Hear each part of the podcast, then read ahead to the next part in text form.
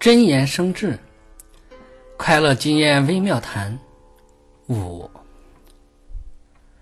智者懂得醒思自己，才能看清别人，因为他知道自己的过失并不是那么容易改正。恶劣的人由于不懂得醒思自己，无论对他好还是对他坏，他都不会以正确的方式来回应。对这样的人，不能随便施予慈爱和指出他的过失。高尚的人，由于经常懂得反思省察自己，所以无论对他做什么，他都能领会到别人在说什么、做什么。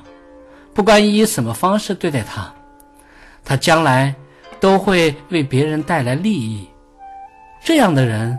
自然会赢得别人的心。